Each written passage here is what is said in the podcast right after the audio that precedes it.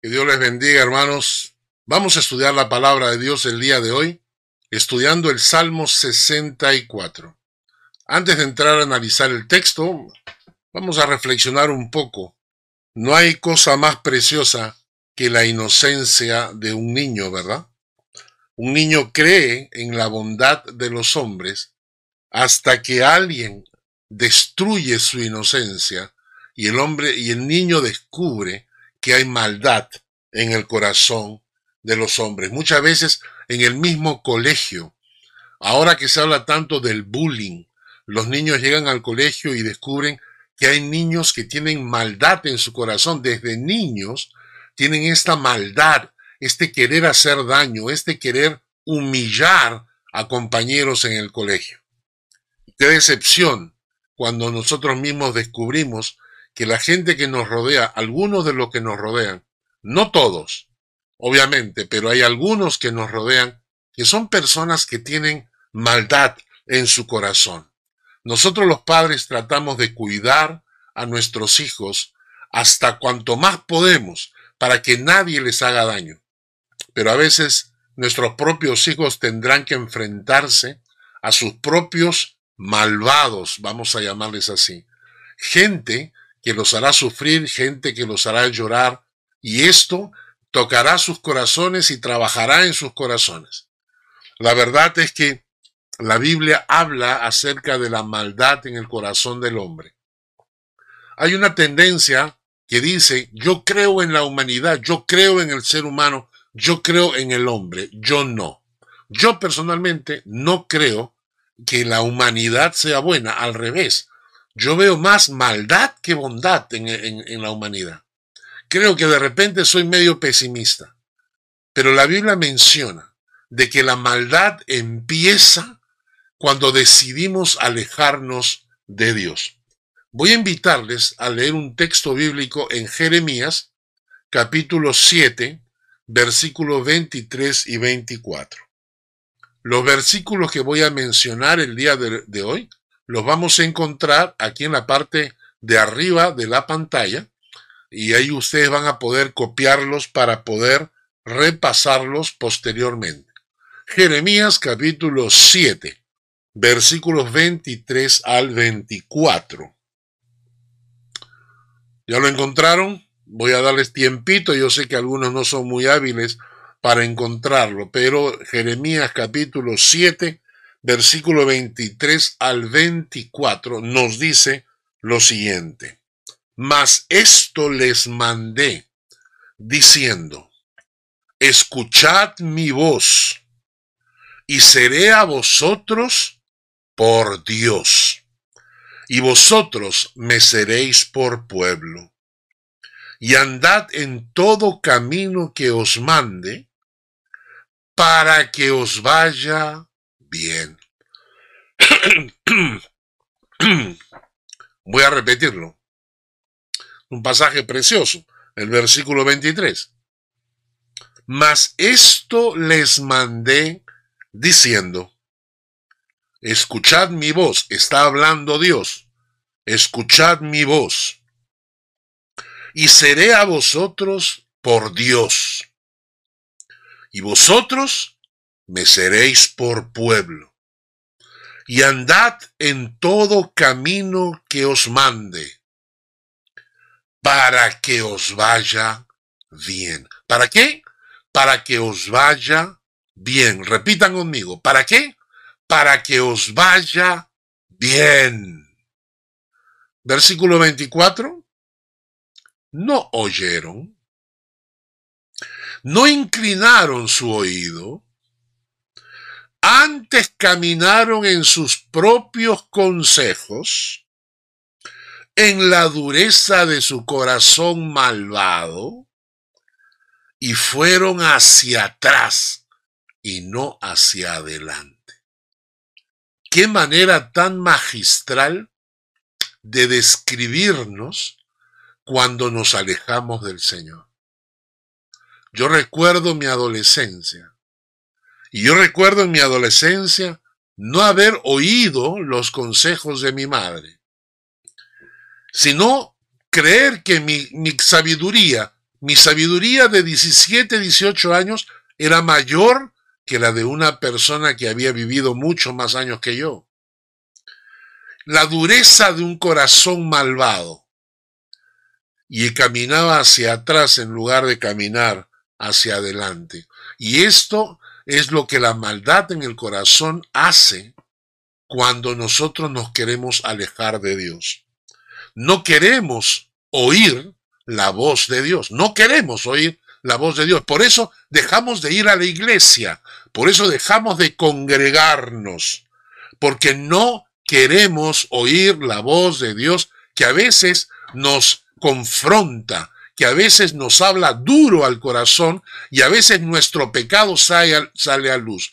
La Biblia dice que el pecado eh, te destruye, el pecado te consume, consume hasta tus huesos.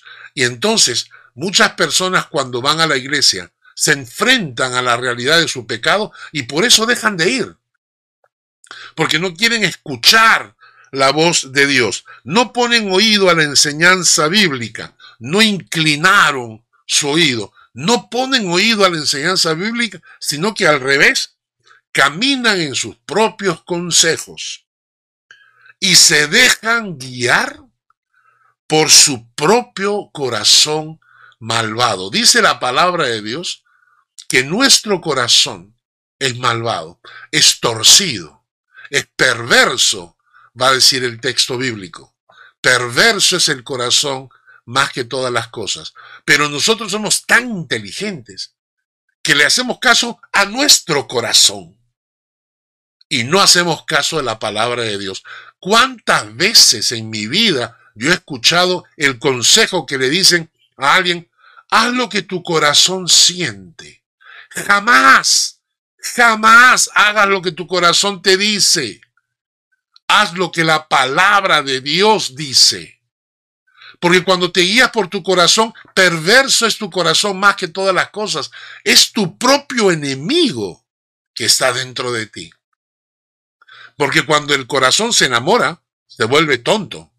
El amor no solamente es ciego, también es idiota. Y cuando estás enamorado, te vuelves tonto y haces cualquier tontería. Y entonces te dejas guiar por tu corazón malvado y como el cangrejo, caminamos hacia atrás y no hacia adelante. Esto yo lo he visto a través de estos años en gente que se autodenomina cristiana inclusive. Porque claro, en el mundo sería entendible personas así, pero gente de la iglesia, yo he visto cómo retroceden en su fe. Porque la maldad del corazón los comienza a enamorar y ellos creen que están haciendo bien cuando están siguiendo a su propio corazón y su propio corazón los está destruyendo. El Salmo 64 nos habla de las características de gente mala. Y la verdad es como ese niño inocente que piensa que todos son buenos, descubrimos que hay gente mala en el mundo. El Salmo 64 nos habla de estos malvados. Empezando en el versículo 2, dice así, escóndeme del consejo secreto de los malignos, de la conspiración de los que hacen iniquidad, que afilan como espada su lengua, lanzan cual saeta suya palabra amarga, para asaetar a escondidas al íntegro de repente lo asaetan y no temen. Obstinados en su inicuo designio, tratan de esconder los lazos y dicen, ¿quién los ha de ver? Inquieren iniquidades, hacen una investigación exacta y el íntimo pensamiento de cada uno de ellos, así como su corazón, es profundo. Vamos a analizar cómo el Salmo 64 nos describe a gente mala. Noten ustedes el título, en el versículo 2 dice, escóndeme del consejo secreto de los malignos, dice. Les llama los malignos. Recuerden que el término maligno es un término utilizado para el diablo. ¿Por qué le llaman los malignos? Porque la verdad es que la Biblia dice que nuestra lucha no es contra carne ni sangre, sino contra huestes espirituales de maldad en las regiones celestes. Los malignos no son simplemente instrumentos en las manos del gran maligno. Y luego dice de la conspiración de los que hacen iniquidad, de los que hacen pecado. La Biblia menciona que cuando tu corazón está en tinieblas, disfrutas de la iniquidad, disfrutas del pecado, el pecado te llena. Yo he visto, hermanos, esto es, es increíble. En reuniones, en fiestas, donde la gente se burla de la fe de uno, se burlan de ti cuando dices, yo no quiero participar de tu pecado. Y te van a, te van a atacar, te van a decir que eres un retrógrada, un, un tonto, un aburrido, ¿no es cierto? Pero la gente disfruta del pecado, lo disfruta. Entonces la iniquidad, los que hacen iniquidad, ¿no? Pero miren lo que dice lo interesante. ¿Qué hacen estas personas? En el versículo 3 dice, afilan como espada su lengua, lanzan cual saeta suya palabra amarga, para asaetar a escondidas al íntegro, de repente lo asaetan y no temen. La primera cosa que nos dice este versículo es que la mejor arma que tiene la gente malvada es su lengua. El arma que utilizan es su lengua. Una de sus armas, obviamente, ¿no? Pero dice que tienen en sus bocas, y a mí me llama la atención esto, dice, lanzan cual saeta. Saeta significa flecha, no es una flecha. Lanzan cual flecha suya palabra amarga. Esta, esta palabra amarga en el hebreo significa palabra áspera, palabra corrosiva. Qué increíble es el idioma hebreo Qué preciosa descripción. La gente malvada está acostumbrada a usar palabras ásperas y corrosivas. Ásperas y corrosivas. Palabras que son ásperas, duras, y, como una lija, ¿no? Y corrosivas, porque eh, corrompen la relación con las demás personas. Corrosiva es como cuando el óxido va entrando y va corroyendo por dentro. Muchas veces nuestra forma de hablar no solamente es áspera, sino corrosiva, porque corroe la relación entre dos personas, la destruye, la carcome, la malogra.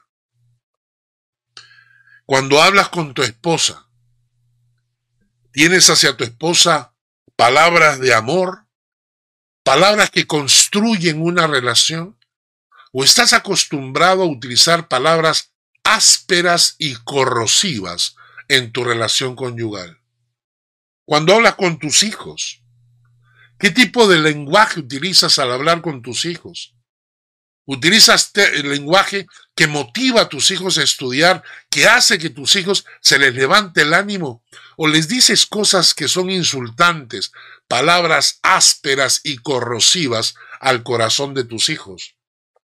En tu trabajo, o en la iglesia, o con la gente que te rodea. ¿Qué tipo de palabras usas? Los malvados usan palabras amargas, palabras ásperas y corrosivas. Y tú te vas a encontrar con gente así. Vas a conocer gente así. Vas a conocer gente con la cual no puedes hablar. Porque son personas cuyas, cuya forma de hablar es áspera, corrosiva, agresiva. Y es porque la maldad está en su corazón. El punto no es ese. El punto es, si yo como creyente estoy utilizando palabras ásperas y corrosivas. Lo que estoy diciendo es que me parezco más a los malignos que a un hijo de Dios. Y dice la palabra en el Nuevo Testamento que nosotros estamos creciendo para ser de la medida a la estatura de Cristo. Entonces, cuando yo como creyente utilizo palabras ásperas y corrosivas, estoy diciendo que me parezco más al maligno que al Hijo de Dios. Proverbios 12, 18 dice, hay hombres cuyas palabras son como golpes de espada, mas la lengua de los sabios es medicina. Y en Proverbios 15, 4 dice, la lengua apacible es árbol de vida, mas la perversidad de ella es quebrantamiento de espíritu. ¡Wow! Volvamos al Salmo y dice el Salmo en el versículo 3 que afilan como espada su lengua, lanzan cual, cual flecha, cual saeta suya, palabra amarga, palabra áspera y corrosiva, para asaetar, para que la flecha se le clave a escondidas al íntegro, porque las personas que hacen esto, que tienen maldad en su corazón, tiran la piedra y esconden la mano. Lo hacen a escondidas. No quiere que su maldad salga a la luz. Quieren mantener una cara de bondad frente a los demás, pero hacen maldad a las espaldas. Son gente básicamente hipócritas. En Lucas capítulo 12, versículo 1, Jesucristo llama a la hipocresía la levadura de los fariseos. Qué interesante, ¿no? Los fariseos eran gente que se coronaba por ser hipócritas. Eran religiosos, pero a la vez eran falsos. Tan falsos que al, al final terminaron asesinando al Mesías que se supone que estaban esperando. Eran tan falsos que en Lucas 12.1 dice, en esto, juntándose por millares la multitud, tanto que unos a otros se atropellaban, comenzó Jesús a decirle a sus discípulos, primeramente, guardaos de la levadura de los fariseos, que es la hipocresía. ¡Wow!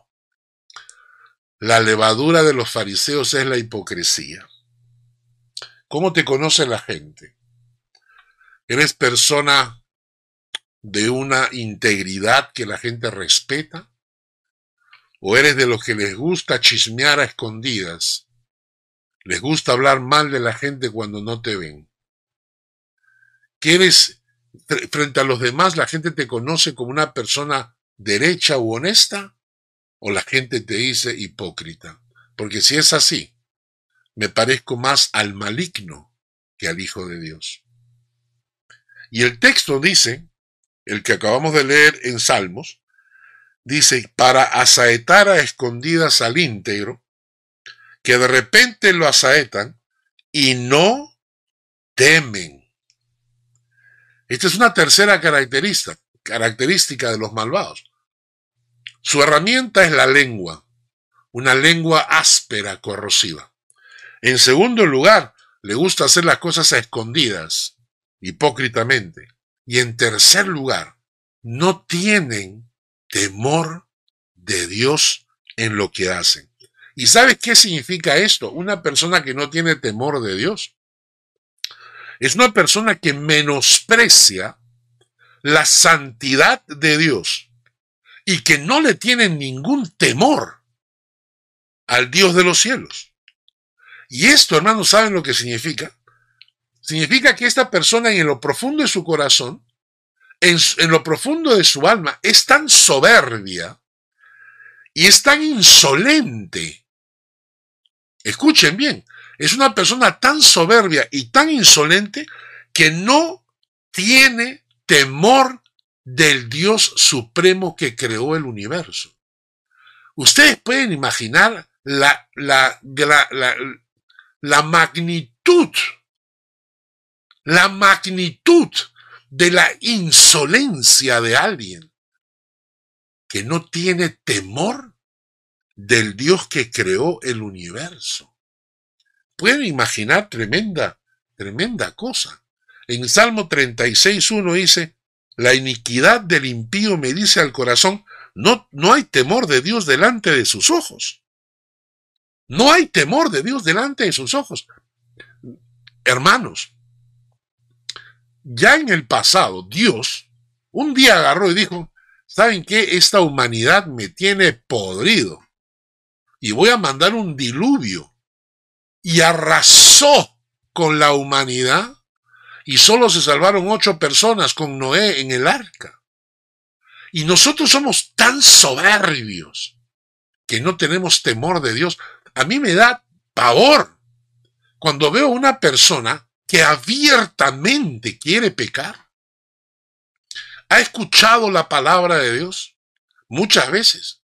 Hay gente que ha venido a la iglesia y ha escuchado la palabra de Dios, pero luego decide tomar el camino del pecado. No tiene temor de Dios en su corazón. Hermanos, esto es duro. Porque cuando una persona no tiene temor de Dios en sus actos, es una persona que en lo profundo de su corazón cree que puede hacer lo que le da la gana y el Dios eterno no va a hacer nada. El Dios santo, el Dios de la verdad, el Dios de la santidad, el Dios de la justicia, no va a hacer nada porque Él se cree más grande. Yo conozco personas, hermanos, que han tenido que pasar por momentos duros y han tenido que aprender que cuando se meten con Dios, a veces Dios manda juicio. Es la verdad. Pero las personas malvadas se caracterizan por eso. ¿Conoces tú personas que están abiertamente pecando contra Dios, que saben que lo están haciendo mal y no tienen temor de Dios, pues están, se están comportando como hijos del maligno.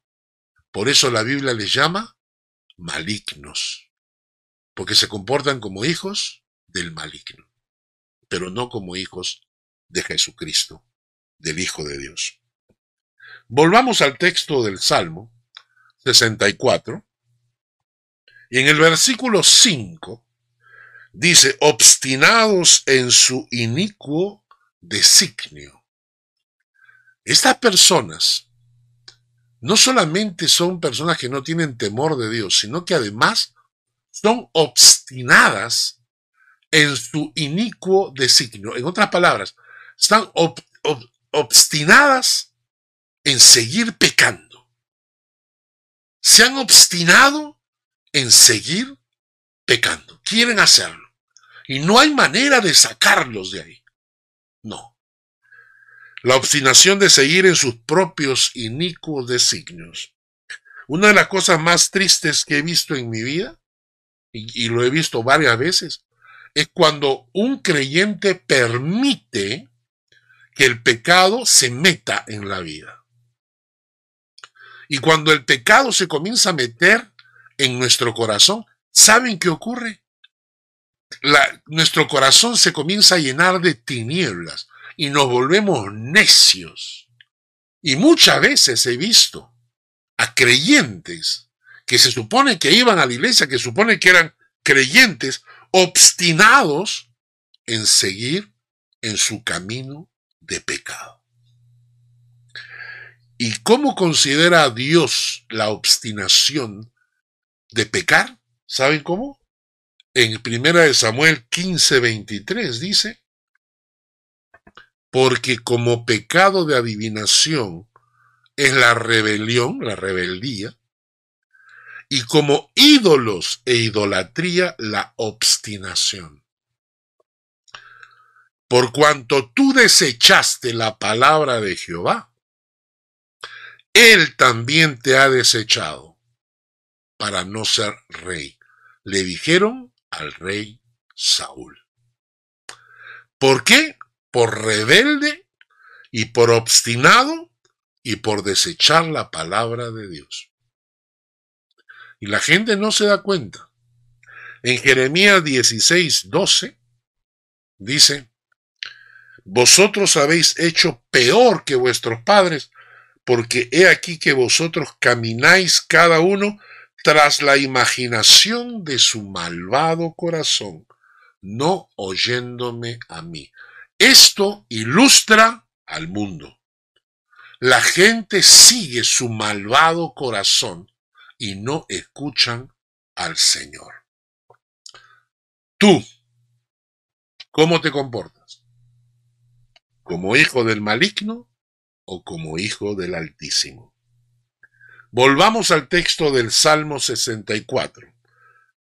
Y el texto dice, tratan de esconder los lazos y dicen, ¿quién los ha de ver? En el versículo 5. Tratan de esconder los lazos y dicen, ¿quién los ha de ver? Esto es algo muy típico, muy típico. Creemos que podemos escondernos de Dios. El hecho de que la gente no nos vea nos hace pensar que nadie nos está viendo. Y esto no es cierto. Esto no es cierto. ¿Te acuerdas de aquella vez cuando estuviste pecando a escondidas y que suponías que nadie te veía? Te cuento, Dios estaba ahí. Dios estaba a tu lado, mirando. Si, si hubiéramos entendido esta verdad, probablemente nos hubiéramos detenido de pecar. El Salmo 139, el versículo 7 al 12 nos dice, ¿a dónde me iré de tu espíritu? ¿A dónde huiré de tu presencia? Si subiere a los cielos, ahí estás tú. Y si en el Seol hiciera mi estrado, allí tú estás. Y si tomare las alas del alba y habitar en el extremo del mar, aún allí me guiaría tu mano y me, asirá tu diestra. Si dijeres ciertamente las tinieblas me van a encubrir, aún la noche resplandecería alrededor de mí. Ni las tinieblas nos, nos encubren de ti. La noche resplandece como el día, porque a ti, oh Dios, lo mismo te son las tinieblas que la luz el maligno, el que tiene maldad en su corazón, dice, trata de esconder los lazos, trata de, esconder las huellas de su delito y luego dice, ¿quién lo ha de ver? Nadie. Pero sí lo ven. Dios lo está viendo. Los hijos de Dios somos conscientes que Dios nos ve por donde vayamos. Y cuando Dios decide sacar a luz nuestro pecado, Ahí viene la humillación y la vergüenza. Pidámosle a Dios misericordia. Arrepintámonos de nuestros pecados. Si hay alguna maldad en nuestro corazón, si estamos cometiendo algún pecado, pidámosle perdón al Señor. Renunciemos, salgamos de ahí antes que el juicio de Dios revele nuestro pecado en forma pública. La gran mentira. No te va a pasar nada. Eso te lo dice el diablo y sus compinches. Hay un texto bíblico en Jeremías, capítulo 23, cuando Dios está hablando de los falsos maestros y les dice, así ha dicho Jehová de los ejércitos, no escuchéis las palabras de los profetas que os profetizan con vanas esperanzas y hablan visión de su propio corazón y no de la boca de Jehová. Y dicen atrevidamente a los que me, irritan, Jehová dijo, paz tendréis. Y a cualquiera que anda tras la obstinación de su corazón le dicen, no vendrá mal sobre vosotros. Mentira. Cuando te encuentras con estos falsos profetas o cualquier persona que te haga creer que tú puedes ofender, insultar, tratar de, violentar la santidad de Dios y que no tendrás consecuencias, te están mintiendo. Cuando la tía, el primo, el amigo te dice, no pasa nada, nadie se va a enterar, están siendo instrumentos del diablo para tu destrucción. Inquieren iniquidades, dice el texto del Salmo. Salmo 64, 6. Inquieren iniquidades, hacen una investigación exacta. El, el, el íntimo pensamiento de cada uno de ellos, así como su corazón, es profundo. Se lo voy a traducir en lenguaje actual. planean muy bien sus maldades y creen tener el plan perfecto, piensan que nadie los descubrirá. Pero ¿saben qué pasa, hermanos? Y esta es la parte que no nos gusta. Los malvados pueden disfrutar de sus 15 minutos de gloria. Pero nunca olvidemos que Dios es santo y es justo y que su paciencia tiene fecha de vencimiento. Y lamentablemente la gente no se da cuenta. Ahora nosotros acabamos de acabamos de ver en nuestro país acá en Suiza como una mayoría de la población ha aprobado leyes completamente antibíblicas. Cuando Dios creó al hombre y la mujer para que se procrearan, para que llenaran la tierra, fue clarísimo. Dios no creó a Adán y Esteban, sino a Adán y Eva. Y acabamos de ver cómo esta comunidad de personas están aumentando su influencia y su control social porque eso es lo que está ocurriendo a nivel mundial. Esta comunidad está controlando la mentalidad del mundo. Y la gente como corderitos los están siguiendo sin pensar. Muy bien, que disfruten sus 15 minutos de gloria. Pero la Biblia dice que la paciencia de Dios tiene fecha de vencimiento en el Salmo 64, los versículos 7 y 9. Dice, mas Dios los herirá con saeta. De repente serán sus plagas. Sus propias lenguas los harán caer. Se espantarán todos los que los vean y entonces temerán todos los hombres, y anunciarán la obra de Dios, y entenderán sus hechos. Mas Dios los herirá con saeta, y de repente serán sus plagas. La gente, hermanos, que está siguiendo el camino del maligno, podrán disfrutar de sus quince minutos de gloria, pero luego vendrá el juicio de Dios. Así es. Y cuando yo camino lejos de los caminos de Dios y creo que puedo vivir mi vida pecando y no va a pasar nada, me equivoco. Porque todo lo que el hombre sembrare, eso también cosechará. ¿Entendemos? Todo, todo lo que el hombre sembrare, eso también cosechará. Y acá, por ejemplo, me hace pensar en este pasaje de Romanos, capítulo 2, versículos 2 al 11. Es un pasaje un poquito extenso, pero lo voy a leer detenidamente, para que vean ustedes lo que Dios ha dejado escrito en la palabra, para que hagamos caso de lo que está escrito. Y dice, mas sabemos que el juicio de Dios contra los que practican tales cosas es según verdad.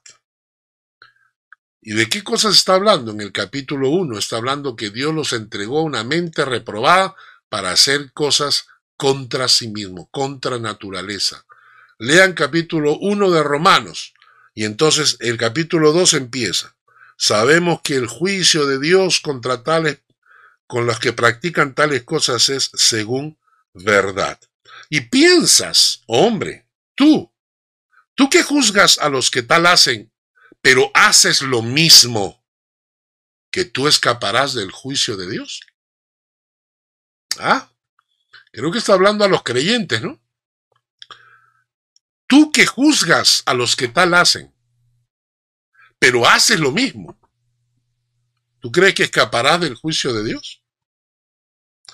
¿O menosprecias las riquezas de su benignidad, de su paciencia, de su longanimidad, ignorando que su benignidad, benignidad te guía al arrepentimiento. Lo que te está diciendo es, Te, está, te estás creyendo que la paciencia de Dios, te estás burlando de la paciencia de Dios, de la benignidad de Dios, ignorando que Dios quiere llevarte al arrepentimiento y por eso no manda juicio todavía. Versículo 5. Pero por tu dureza y por tu corazón no arrepentido, atesoras para ti mismo ira para el día de la ira y de la revelación del justo juicio de Dios, el cual pagará a cada uno conforme a sus obras. Vida eterna a los que perseverando en bien hacer buscan gloria, honra e inmortalidad, pero ira y enojo a los que son contenciosos y no obedecen a la verdad, sino que obedecen a la injusticia. Y el texto de Salmos, volviendo al pasaje de Salmos, nos dice que de repente serán sus plagas, de improviso. Se sentarán todos los que los vean y entonces temerán todos los hombres. Así es cuando Dios manda juicio. Y saben que es, bueno cuando Dios manda juicio. Saben que se produce temor de Dios. La gente no, sea, no, no entiende esto, pero la gente cree que puede pecar y cuando de repente se encuentra frente a las consecuencias, comienzan a clamar a Dios, Dios, Diosito, no, por favor, no, por favor, no, no, no. Hasta que Dios dice, no, no, el juicio tiene que llegar para que aprendamos la lección y tengamos temor de Dios. La Biblia menciona casos, ¿no? Ananías y Zafira. Ellos quisieron burlarse de Dios cayeron muertos y la gente que vio tuvo temor. En el Antiguo Testamento, el pecado de Acán. Igual, él, pensó que nadie se iba a dar cuenta, cuando todo el mundo se dio cuenta, cayó juicio de Dios, la gente que vio dijo, ay Dios mío, tengo miedo. Así que de vez en cuando Dios manda juicio. Dios manda juicio. Y cuando Dios manda juicio, la gente se arrepiente y llora. Una vez me invitaron a predicar una iglesia y hablé de esto. Hablé del juicio de Dios. Y cuán importante a veces era pensar que el juicio de Dios es un acto de bondad. El juicio de Dios no es un acto de maldad.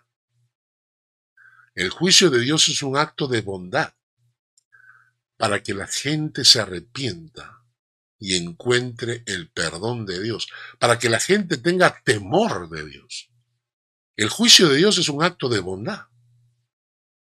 Y cuando le estaba predicando esto a la gente, le dije, ¿qué tal si oramos en este momento y le decimos, Señor, manda juicio sobre todos los adúlteros que hay en esta congregación, sobre todos los fornicarios, sobre todos los mentirosos, sobre todos los hipócritas?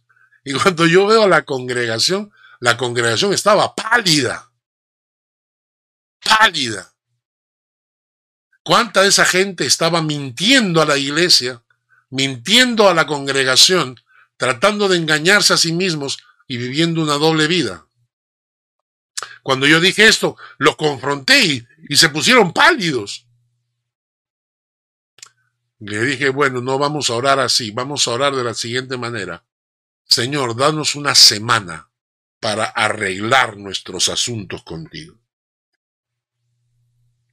Así que el juicio de Dios es una bendición.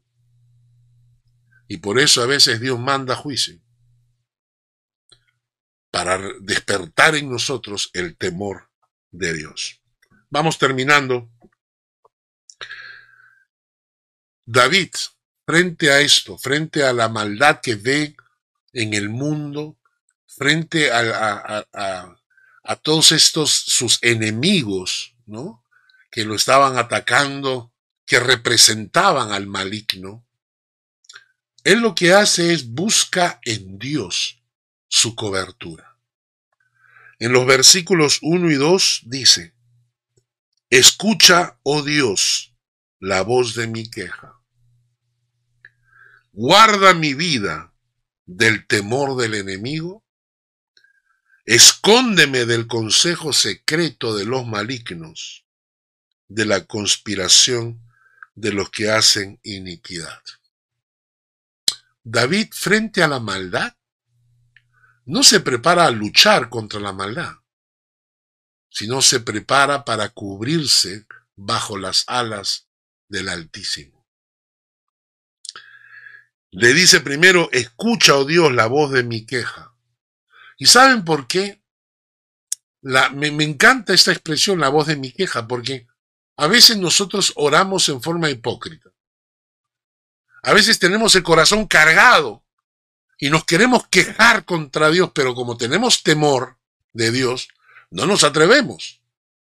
Pero la Biblia dice, y hemos estudiado en los salmos anteriores, que la oración no es sino derramar tu corazón delante de Dios, derramar tu corazón delante del Señor. Y a veces derramar el corazón significa quejarte. Y decirle, Señor, mira pues, fíjate lo que están haciendo.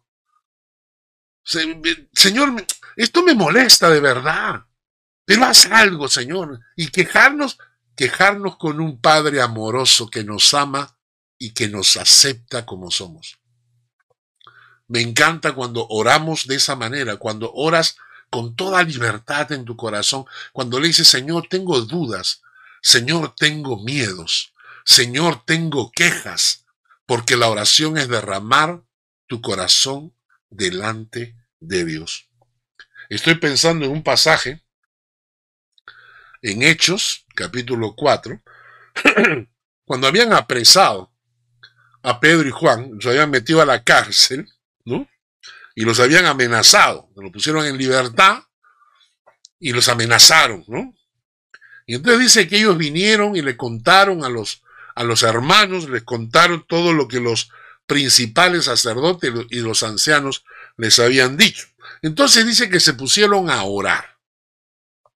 Unánimes comenzaron a orar y dijeron, Soberano Señor, tú eres el Dios que hiciste el cielo y la tierra, el mar y todo lo que en ellos hay. Que por boca de David tu siervo dijiste, ¿por qué se amotinan las gentes y los pueblos piensan cosas vanas? Se reunieron los reyes de la tierra y los príncipes se juntaron en uno contra el Señor y contra tu Cristo. Porque verdaderamente se unieron en esta ciudad contra tu santo Hijo Jesús, a quien ungiste. Herodes y Poncio Pilatos con los gentiles y el pueblo de Israel.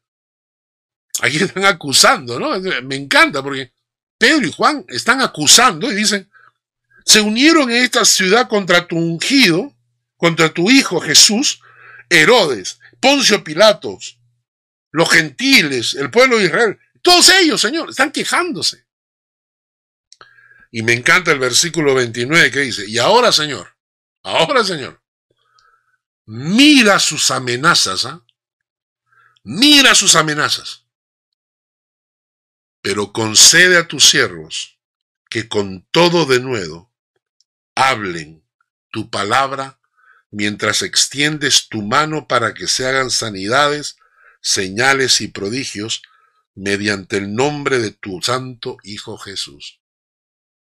Y cuando hubieron orado así, el lugar en que estaban congregados tembló y todos fueron llenos del Espíritu Santo. Qué precioso. Ellos van tan, tan amargos porque nos han metido en la cárcel, nos han golpeado, y los han soltado y además los amenazan.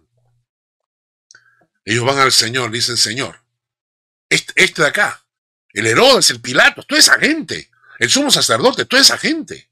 Míralos, ¿ah? Míralos. Mira sus amenazas, señora. Toma en cuenta. A nosotros danos el privilegio de seguir predicando tu palabra con denuedo, sin miedo. Y que sean milagros y señales en tu nombre. Debemos orar así, debemos llegar al Señor y decir, Señor, mira a los malvados. ¿ah? A nosotros, danos el privilegio de seguir predicando tu palabra. El texto en Salmo 64, versículo 1 y 2 continúa, guarda mi vida del temor del enemigo. Y esto me encanta, porque no dice guarda mi vida del enemigo. ¿Por qué? Porque el salmista sabe que Dios lo protege. Entonces, David no le dice, guarda mi vida del enemigo. No le dice eso, porque sabe que Dios lo cuida, Dios lo protege. El ángel de Jehová acampa alrededor de los que le temen y los defiende. Pero sí le dice, guárdame del temor. ¿Y saben por qué? Porque Dios te protege del enemigo, pero el temor, el temor te quita el sueño, te quita la tranquilidad, no te deja vivir en paz. Sabemos que Dios te protege del enemigo, pero cuando dejas que el temor llene tu corazón, perdiste el sueño, la tranquilidad, ya no puedes estar en paz. El enemigo te puede atacar, pero el temor es lo que te paraliza. A mí qué me importa si el enemigo viene, si tengo al Dios de los ejércitos conmigo. Pero el temor, si dejo que el temor llene mi corazón, eso sí me paraliza. Ya no puedo dormir, ya me angustio, me salen úlceras. Por eso David dice, guárdame del temor del enemigo. Contra el enemigo de Dios, contra el enemigo Dios te defiende. Pero el temor te quita la paz. Así que, guárdame, Señor, del temor del enemigo. Pero ayúdame a tener temor de ti. Esa es la clave. Terminamos. David, después de haber buscado a Dios, después de haberle dicho al Señor, Señor, escúchame, guárdame, escóndeme. ¿Cuál es el resultado? Salmo 64, versículo 10. Se alegrará el justo y confiará en él, y se gloriarán todos los rectos de corazón. Se alegrará el justo, gozo en medio de la adversidad. Confiará en él, vives confiado, sin temores en Dios. Y se gloriarán todos los rectos de corazón, porque darás la gloria a Dios al ver su mano protegiéndote. Así que cuando tú ves a ese Dios que te está acompañando, se alegra tu corazón, vives confiado y le das gloria a Dios porque tu Dios te protege y te acompaña. Que Dios bendiga su palabra.